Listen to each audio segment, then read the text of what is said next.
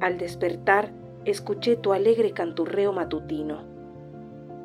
Me levanté a prepararte el desayuno como siempre, pero no estabas en el baño cuando pasé a la cocina, así que traté de apurarme.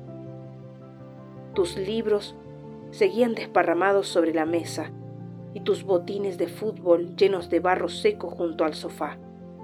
Resoplé resignada mientras echaba el agua caliente sobre los saquitos de té y me acordé. Ayer compré unas frutillas hermosas, dulces como te gustan.